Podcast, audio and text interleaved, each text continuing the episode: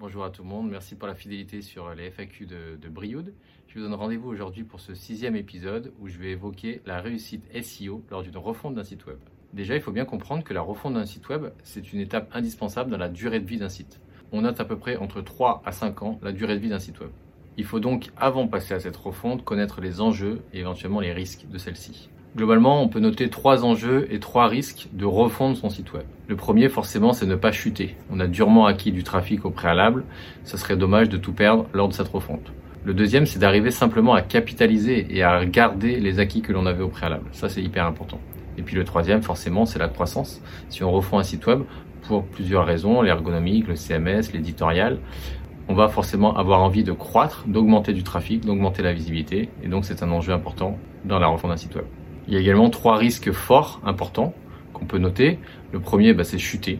On perd tous les acquis que l'on a obtenus auparavant. Donc ça, c'est un point hyper important. Le deuxième, c'est mettre beaucoup de temps à retrouver ce qu'on avait perdu parce que c'est très souvent beaucoup plus dur d'obtenir ce que l'on avait auparavant plutôt que de ne pas le perdre. Et forcément, le troisième risque, c'est au niveau business, c'est de perdre euh, ses contacts, ses leads, son chiffre d'affaires, parce que pas de visibilité, pas de business. Donc ça, c'est hyper important de comprendre ce risque lors d'une refonte d'un site web.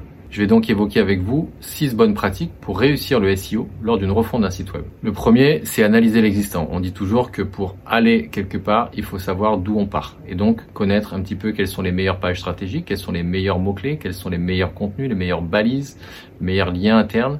Et pour cela, pour analyser l'existant, Google Analytics sera votre meilleur ami. On dit toujours que pour connaître le futur, il faut connaître le présent et le passé, et donc analyser l'existant est une phase hyper importante lors d'un refonte d'un site web. Si vous ne savez pas quels sont les mots-clés qui sont positionnés parmi les tops, quelles sont les meilleures pages qui répondent, quels sont les meilleurs contenus qui convertissent, vous ne pourrez pas euh, mettre tout ça dans votre checklist pour s'assurer que ces contenus-là, au minimum, puissent garder la même visibilité qu'auparavant.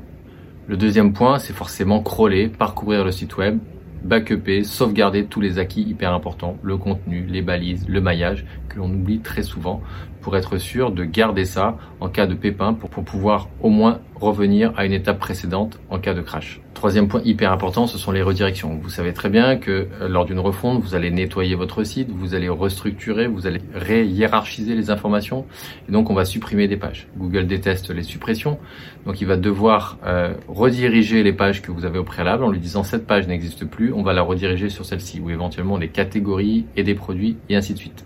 Et je vous parle de ça encore aujourd'hui en 2020 parce qu'il y a encore beaucoup de sites web, de refonte de sites web où on voit qu'il n'y a pas de redirection totale, page à page, qui sont faites. Pensez à ce moment-là également à nettoyer les différentes redirections que vous aviez au préalable, les redirections que vous avez faites via HTTPS, HTTP, les redirections que vous avez pu faire il y a trois ans déjà lors d'une différente refonte, et donc pouvoir repartir sur un fichier de redirection qui est plutôt vierge et qui soit en adéquation avec le besoin du moment et non pas euh, trop lourd avec les anciennes redirections qui traînent. Quatrième point va être d'utiliser le second meilleur ami que vous allez avoir durant cette refonte, c'est Google Search Console. Vous allez pouvoir y monitorer euh, l'affichage, l'indexation, le crawl, le temps, les erreurs et ainsi de suite.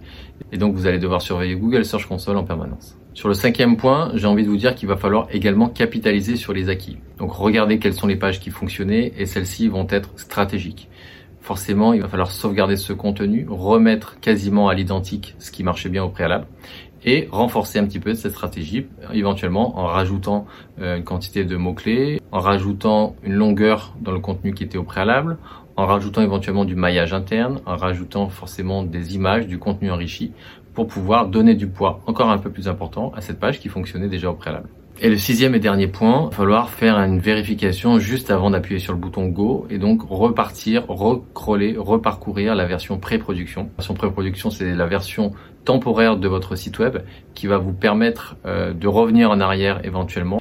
Et sur ce point, je vous incite à vous mettre à plusieurs, de parcourir le site, de cliquer partout où c'est cliquable, de le tester également sur le support mobile et de vous assurer que tout fonctionne avant de basculer de la pré-prod en version finale.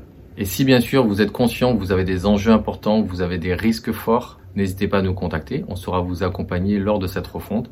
Ce sont des prestations que l'on mène de façon très régulière et qui sont aujourd'hui euh, dans les mœurs et qui sont très prises en compte par les clients et par leurs agences. Donc n'hésitez pas à confier ça à des pros. Ça va vous coûter bien plus cher euh, de perdre le trafic, de perdre les acquis qu'on a évoqués, plutôt que de confier ça à un professionnel qui va vous accompagner pendant 4, 5, 6 jours afin de monitorer tout ça, de vous permettre de rester serein lors de la future refonte de votre site web.